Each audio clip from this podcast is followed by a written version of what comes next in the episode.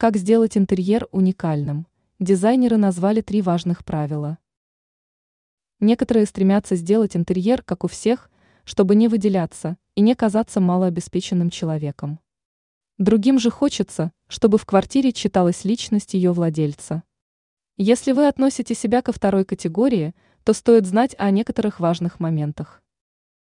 Какие три правила нужно знать людям, которые хотят создать уникальный интерьер? Отказывайтесь от готовых решений и интерьера с картинки.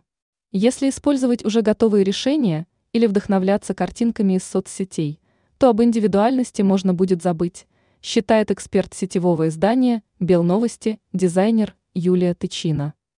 Стоит попробовать осуществить смелые личные идеи, комбинировать мебель и создавать что-то свое.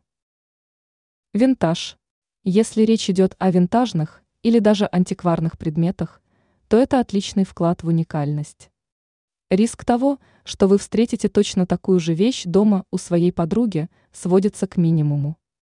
К тому же, у таких предметов есть свой уникальный шарм и эстетика. Проявляйте смелость. Стоит отказываться не только от готовых решений, но и от страха попробовать что-то новое.